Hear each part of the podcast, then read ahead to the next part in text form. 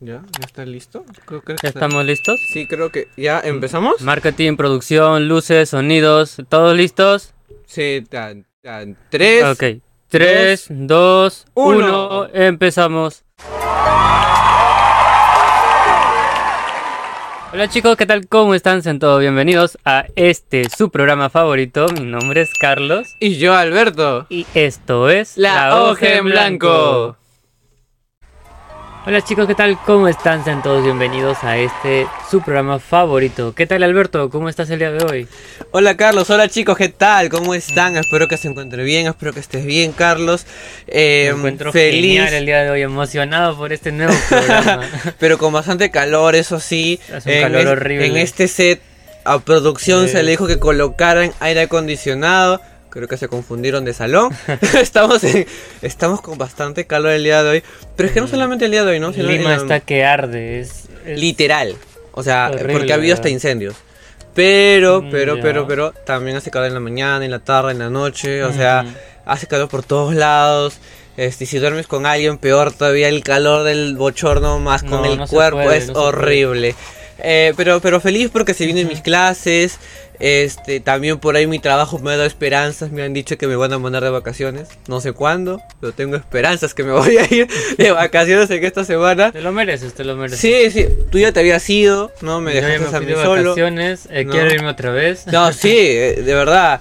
Entonces, eh, pero, pero contento, pero feliz. ¿Y tú qué tal? ¿Cómo estás? ¿Qué tal tu semana? ¿Qué tal tu día? ¿Qué novedades? ¿Qué me puedes contar por ahí de tus Yo he estudios? estado capaz? tranquilo, Alberto. He estado, te comento, en, en talleres, en talleres de sonido. Ah, de verdad, luces, cierto, cierto, me contaste. Cámaras. Sí, sí, sí. Eh, me he divertido muchísimo, he aprendido bastante y, y me he relajado, ¿no? Es, es- es un Ese es el fin de un taller al final del caso, ¿no? Sí, Es relajarte, soltarte y a darlo Eh, fue todo. como un preámbulo para todo lo que nos van a enseñar en este ciclo, ¿no? Y, ¿Cuál es la, no, cuál es la muy parte que más te que- gustó, creo, de, de tu, de tu taller de ese día? eh, todo. Porque tú me mandaste me fotos todo. y, me, y vi bastantes cosas bien interesantes. Es que me gustó todo lo que hemos tocado. Hay una parte que me mostraste es una luz enorme. Eh, nos enseñaron el ¿No? tema de las luces, ¿no? Nosotros acá tenemos un aro, pero bueno, es lo más cercano que tendremos por el Eh, momento. luces obviamente para lo que es producción televisiva. Claro, claro, claro. Son poco grandes. o sea. Enorme. Es, es bien grande, ¿no? Con un arazo y todo, creo, ¿verdad? Sí, Sí, sí, sí. sí. Pero, pero bueno, sí, es así. Entonces. Alberto, eh, pues nada, ¿qué tema, ¿qué tema tienes preparado el día de hoy para nosotros? Bueno, te comento, Carlos, y les comento, chicos, que el día de hoy el caso clínico que tenemos es un caso clínico un poco atípico, pero que sé Ujú. muy bien que a ustedes y también a Carlos y a todos nos va a llamar mucho la atención. Ujú. Porque cuántas veces hemos caído en el miticismo, para las personas que no conocemos mucho ese término, cuántas veces hemos caído en nuestras propias creencias y le hemos dado una explicación a nuestros síntomas con nuestras creencias. Más que nada el tema de verlo como una verdad absoluta, ¿no? Eh, claro, porque a veces sucede de que, por ejemplo, ¿no? Eh, yo no le llamo ansiedad. A mí me han dicho que cuando yo- a mí me falta el aire es porque capaz alguien me mira mucho. O por ejemplo siento que se me acalaran los brazos. O siento que me tiembla el cuerpo. Es porque alguien está hablando mal de mí. Y esas son a veces creencias que las familias, no solamente peruanas, sino también latinoamericanas en general, le, le pasa, ¿no? Pero yo creo que por ahí vamos a... Sí, a ver creo este que vamos a ver un tema muy interesante porque el tema de las creencias, pues, eh, no es malo creer en algo. Por lo no menos es acá en el. Perú está bien impregnada, porque somos un, Eh, un país muy católico en realidad, sí. muy religioso. Muy Pero religioso. sí llevado al extremo es perjudicial, ¿no? Más que nada cuando hay un choque de, de creencias, de culturas, ¿no? Cuando claro, tú le das sí. una explicación a algo, pero luego, luego conoces a alguien que le da una explicación diferente a ese algo. Sí, Entonces ahí hay un choque de conocimiento y como que se forma una competencia, ¿no? Cuando... lo que pasa es que en ese instante, cuando tú, por ejemplo, cuando alguien muy religioso va a terapia, que Claro. es muy raro que alguien vaya a terapia siendo muy religioso, ¿ya? Es muy extraño. Pero sucede, sucede. Te comento, Carlos, de que es una lucha constante de poder explicarle, no, esto no se llama no sé, mala suerte.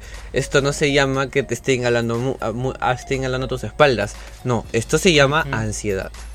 ¿No? Esto no se llama de que estén hablando mucho de ti o que esté pensando no mucho es en que ti el esta persona. conspira a tu favor. No, no, no, esto se Esto- llama parálisis del sueño. Claro. Entonces, todas estas cositas se tiene que ir poco a poco eh, psicoeducando al paciente, pero es un poco, no un poco, es difícil. Las personas que son de psicología, que nos ven, que nos escuchan, Ujú. me van a dar la razón. No es fácil. Y si son personas adultas mayores, peor todavía. Pero sí, yo creo que este caso, cuando lo comencemos a narrar y fragmentar, va a ser algo que creo que a mucha gente le va a llevar más la atención. Eh, esperemos que sí, a mí me ha emocionado mucho cuando me, me diste este caso como tema, ¿no? Para poder hablar este, este programa. Eh, me, gustó bastante también el hecho de que a veces pasa que la gente cuando hablamos de creencias lo interioriza tanto que es la verdad única como tú lo dijiste, ¿no? Y, Claro. y no tiene la mente abierta donde deberíamos tener más en nuestra salud. Nuestra salud debemos ver todas las posibilidades, no todo son medicación, no todo es medicina, no Claro. es, es terapia, ¿no? Hay que buscar Y- varias sí, sí, tal espe- cual, eh, toda posibilidades. sí. Así que nada, chicos, espero que les vaya a gustar este caso clínico y Dejamos con la historia entonces, ¿no? Sí, le dejamos con la historia y vamos por ir con nuestra intro, me parece por ahí para empezar con este, este caso clínico. Chau, chau.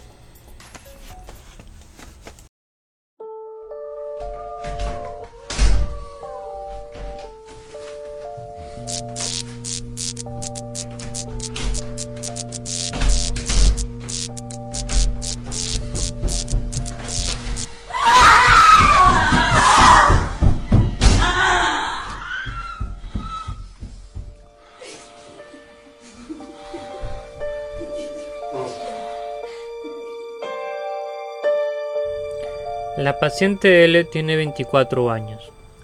Sus padres están vivos y ella es la mayor de tres hermanas, una de 23 y otra de 17. La primera hermana sufre de retardo mental. Hasta el momento de su primera crisis, él estudiaba quinto año de ciencias políticas. Ha tenido cinco cri- crisis, presentándose la primera en septiembre del año 2000 y la última en febrero del presente año. La paciente ha tenido tres intentos de suicidio y la sintomatología general de su crisis se caracteriza por llantos alternados por episodios de risa, irritabilidad, un frío muy intenso, rigidez, temblores, sobre todo en los miembros superiores, también depresión y sentimientos de soledad, como ira, desorientación en el espacio y en el tiempo, en los dos últimos episodios, que fueron los peores, habló a las enfermeras y al médico de guardia de un espíritu que está dentro de ella. En la entrevista que sostuvimos con él, esta asomó la idea de que la causa de la enfermedad podría tener su origen en un trabajo que le montaron. Esto trajo como consecuencia la posesión de una entidad femenina, que se le mete y hace que ella tenga conductas inapropiadas, como ella misma nos contó. Conductas inapropiadas como autoagresión, agresiones hacia otros. Ella describe el fenómeno en dos fases. Una primera donde siente depresión y mucho frío, temblores. Esto, todo esto hace e indica que el espíritu está cerca. Luego siente la entidad muy cerca de ella y ve como una sombra pasa por su lado. Acto seguido, la sombra entra en ella y se posiciona de su cuerpo, y es como su alma se hiciera a un costado y ya no puede rendir cuentas de sus actos. Ok. Ellen no recuerda nada de lo que pasa durante esta posesión, sus actos agresivos hacia ella misma o hacia otros, y especialmente su- hacia su bebé, pues, según él, no es ella, es el espíritu maligno. Hmm. Es una historia un poco extraña. eh, ¿Qué nos quieres comentar al respecto, Alberto? Lo que pasa es que, a ver, pues, depresión, ¿no? Y incluso te, Intentos de suicidio. intentos de suicidio, agresión, violencias, sí. autolesiones. Ya hay síntomas y símbolos muy marcados. Entonces, como que tú ahí te das cuenta que hay una alteración. Ya, este. Es obvio que algo no está bien. Es... creo Claro, que es ya, ok. eh, no eh, eh, eh, en una síntesis, ¿no? Sí. Yo voy a decir no, alteraciones, no, pero algo no está bien, sí. Algo, no cuadra aquí. Algo no cuadra, tienes toda la razón. Eh, es mucho ya de preocuparse si vemos a alguien con, con este tipo de conductas, porque ya como justo lo decía hace poco, no hay una alteración por parte de ella cognitiva, entonces eh, hay que ver mucho el tema de qué es lo que desató, porque dices que le hicieron, la mandaron a hacer algo en el trabajo y creo que basado en eso, pues desató esta, esta enfermedad, según para ella. Ahora, qué, qué interesante que ella asocia el tema de, de- de estas este, fantasías, de lo mágico, con sus síntomas. Entonces ahí Claro. nos damos cuenta, por eso es importante, ahora entender un poquito más la gente, por qué cuando tú vas a terapia siempre te preguntan, ¿no?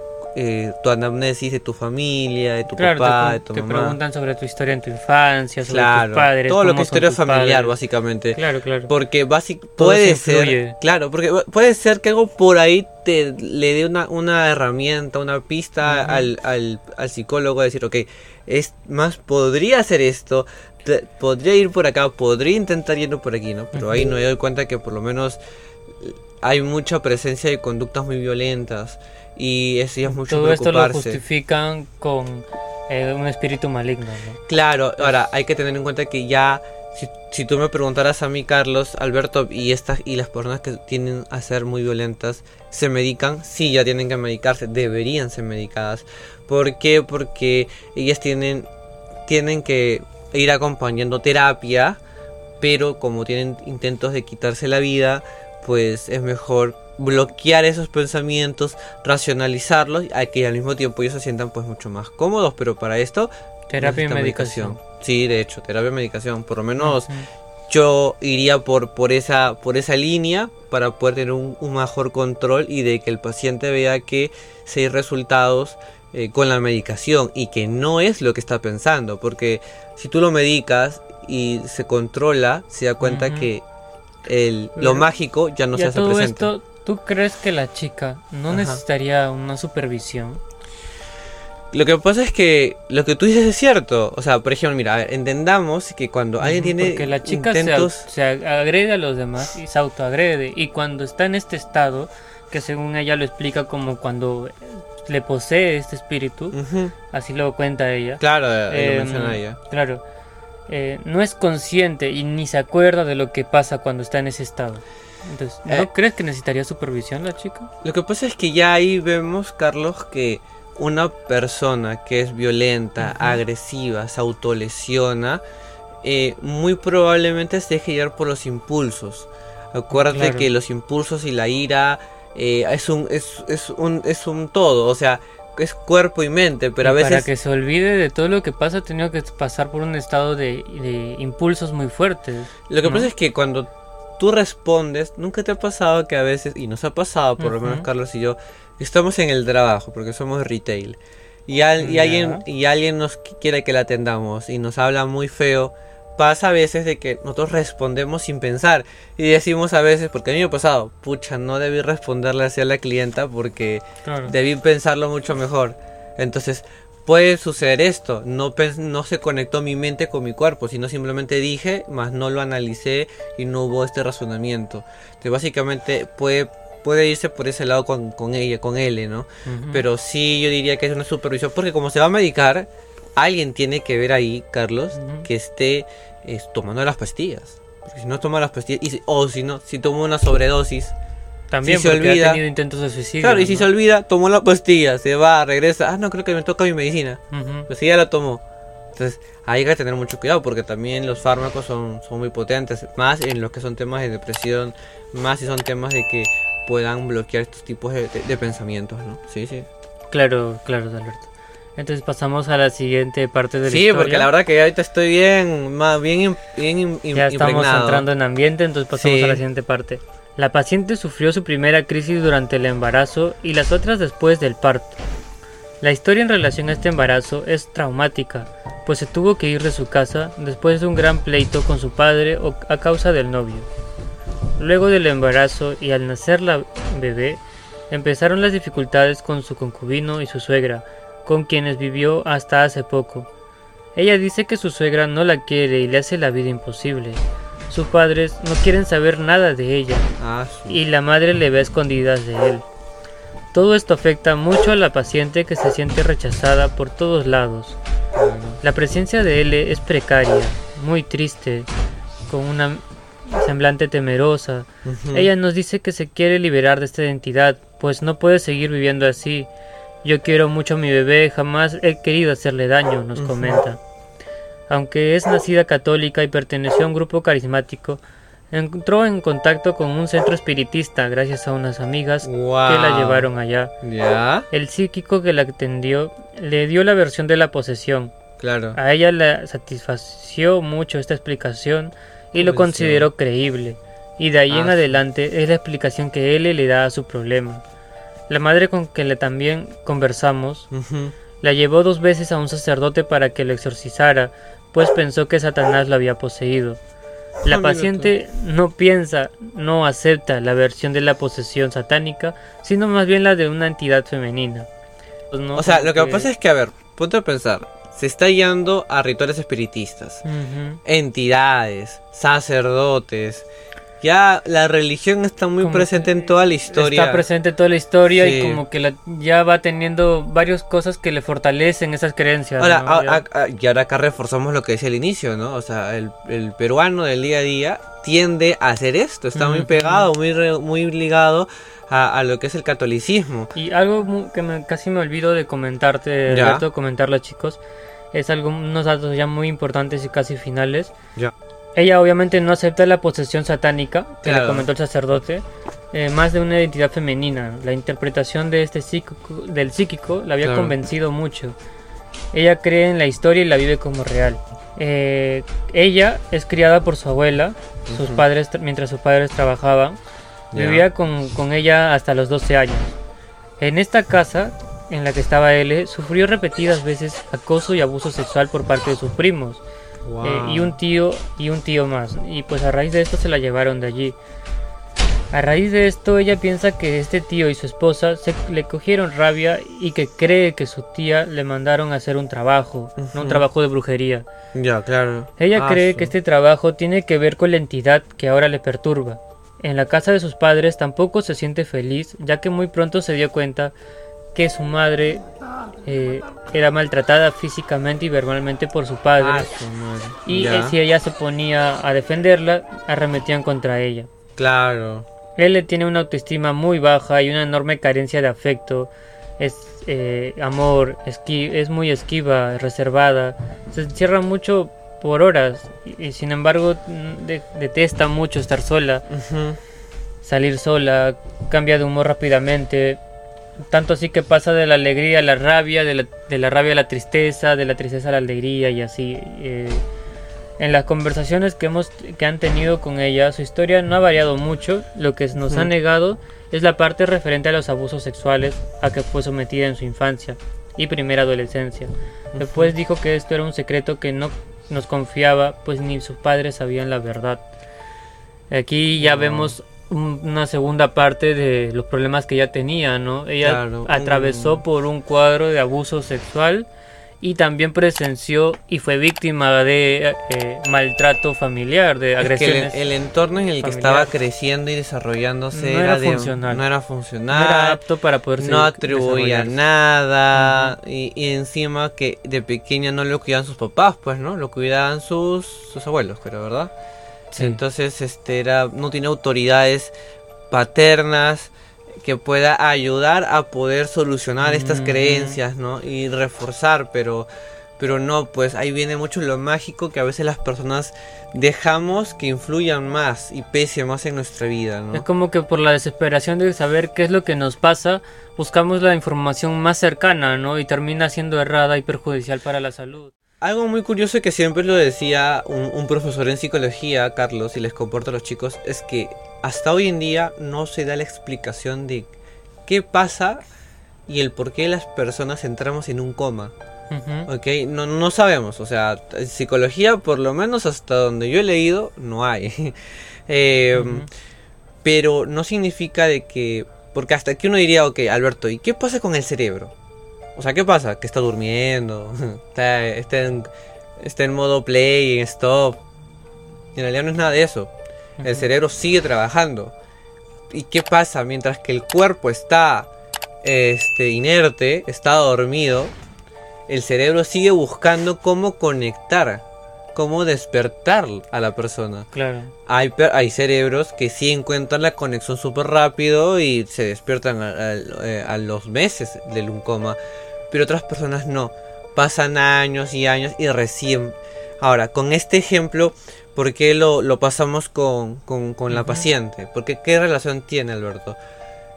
El cerebro es ingenuo. Por lo tanto, va a trabajar con lo que tiene y le va a dar una explicación a lo que tiene. Un ejemplo clásico, ¿ok? Te termina alguien y se va de tu vida, se muda, se cambia, se bloquea, Claro. te bloquea todo y nunca supiste hasta hoy en día por qué se alejó. Tu cerebro va a decir, a ver, ¿qué es lo que tiene? O sea, ¿qué material tengo? ¿Qué información tengo? Que anoche me dijo te amo, que anoche estuvimos en cama y que hoy en día no está se fue. Entonces, esta herida va a sanarse. Voy a poder cerrar el ciclo. No, porque en verdad no sabemos por qué se fue. Pero nuestro cerebro va a comenzar a conectar. Igual Va a buscar sí o sí una respuesta. sí o sí va a buscar una, Sí. una respuesta. Entonces, Claro. igual sucede con, con los pacientes que tienen este tipo de problemas. Entonces, eh, si nos vamos por ese lado, yo creo que ella buscó lo que tenía en la mano. O sea, ¿qué información tenía? Le- lo- la información que le dieron la, man, al, la Claro. mano, ¿no? Porque prácticamente ella no sabía qué era lo que tenía. no, tampoco. La llevaron al psíquico y ahí es donde ella se sintió como que ya identificada con O esa sea, respuesta. como que ella entendió y dijo, ah, esta es la verdad, ¿no? Y- y yo creo que eh, más que el psíquico la, la, la sugestionó tan, or- tan fuerte, tan profundo Ujú. que uno dice, oye, ¿sabes qué? Y esto se fortaleció con las creencias católicas que ella tenía, Exacto. con lo que también le comentó su, su madre, su es abuela que, cuando es, le es que llevaron todo al conecta, porque acuérdate que al final del que- día el psíquico con la religión todo es mágico. Claro. O sea, el psíquico no hay evidencia. Todo es mágico. Entonces la religión, las religiones, ¿no? Eh, cada uno sabe en qué es lo que cree y en quién cree. Y se, va se basa en el tema de la fe, ¿verdad?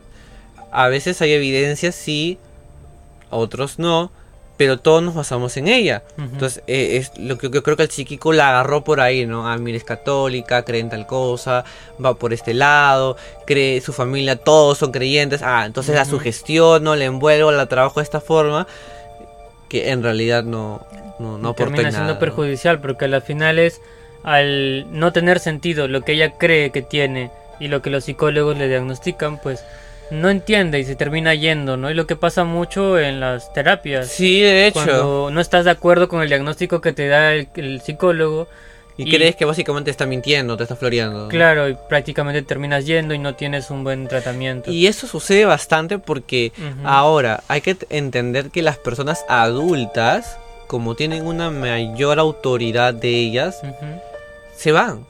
Al cambio que un menor de edad no, porque si sus papás eh, le dicen, no, tú vas a ir, tú vas a ir, porque eres un menor de edad y tú acatas a lo que te dicen tus padres. cuando el padre es consciente de la salud mental. claro, porque es si algo. no tuviera Por ejemplo, tenía ausencia de padres ella. Entonces dudo mucho de que posiblemente haya podido pisar un psicólogo al inicio, ¿no? Ujú. No, no creo, yo creo que ahí es, es un error y, y- y un error muy común también que también hacemos chicos y acá ya nos iríamos por, por la reflexión, ¿no? Ujú. Es que cuando se habla de salud mental o cuando nosotros vemos y tenemos la absoluta eh, afirmación o conocimiento de algo, eh, no te quedes solamente con eso, ¿no? Eh, yo, yo te diría, ¿sabes qué? Mira, cambia de psicólogos, si necesitas cambiar de psicólogos, cambia de terapeutas, no, capaz no funciona, capaz siempre ha sido con psicólogas mujeres y no funciona, capaz tú te conectas más con varones, siendo un varón, funciona. Hay mujeres que siempre buscan a psicólogos varones, capaz no funciona, capaz la señorita necesita una psicóloga mujer Claro. y conecta más rápido y está bien, ¿no? Eh, se pueden entender un poquito más Y posiblemente. Claro, y estos, ya que estamos en el momento de la reflexión, creo que casos como estos nos, nos da más pie, más énfasis en, en ver lo cuán importante es conocer eh, esto, lo que es la salud mental, ¿no? Y, y lo bien que ayuda y contribuye de esta forma el divulgar, divulgar la información a las Divulgar, personas. ¿no? problematizar, sensibilizar. Y, creo que para esto es la página, chicos, para que ustedes tengan al, al- a la mano eh, información acerca de todos estos datos psicológicos. con evidencia para Con que uno pueda científica. ent- tener en- cuenta de que cómo es que funciona nuestro cuerpo. Más allá de entretenernos, ¿no? No, También- claro, o sea, claro. nos- nosotros podemos, o sea, la psicología siempre te va a analizar el comportamiento humano, ¿no? Y eso lo vemos en diferentes manuales de, de- de psicológicos, componentes, con profesionales, con invitados, lo vamos a poder ver. Pero lo que tenemos que tener en cuenta es tener esta mente, esta apertura.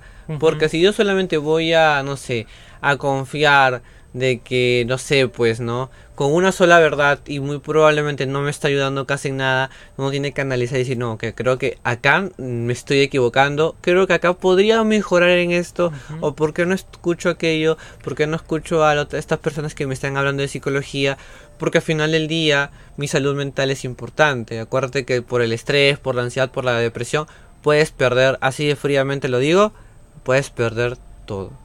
Ahí normalmente uno sabe, a la gente que sufre de Claro, esto sabe claro. lo que estoy hablando. Totalmente cierto, porque pues quieras o no, eh, la salud mental es importante. ¿Por qué?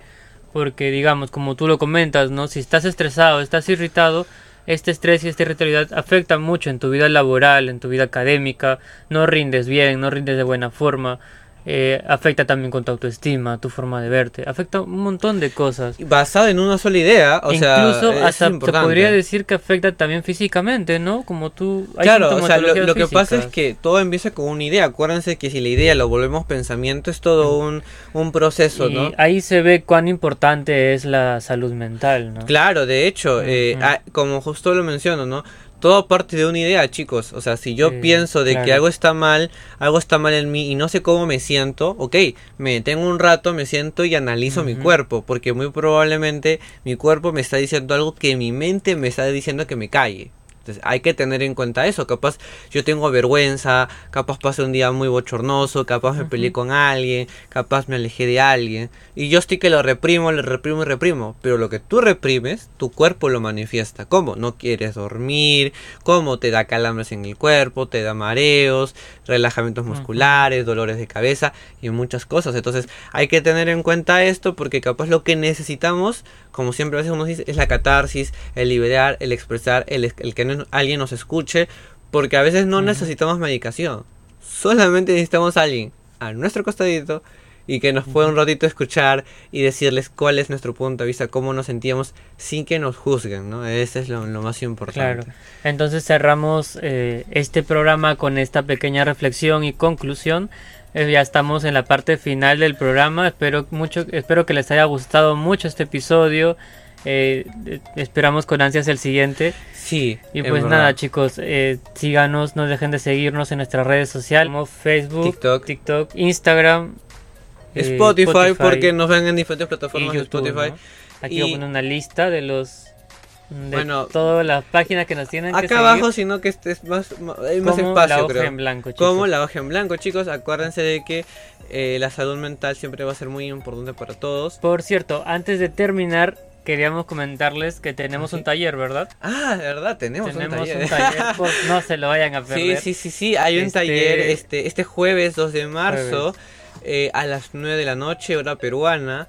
Es sobre la autoestima y el amor propio. Terminando el taller vamos a dar dos tips sobre la ansiedad para poder controlarlo un poquito mejor. Toda la información y todos esos datos lo pueden pedir mandando un mensaje al Instagram de la página de la hoja en blanco. Sí, Bueno sí. chicos, entonces sin más dilatarnos, esto sería todo por hoy. Los esperamos en el siguiente programa. Muchas gracias. Nos vemos chicos, chao chao. chicos. Chao, chao.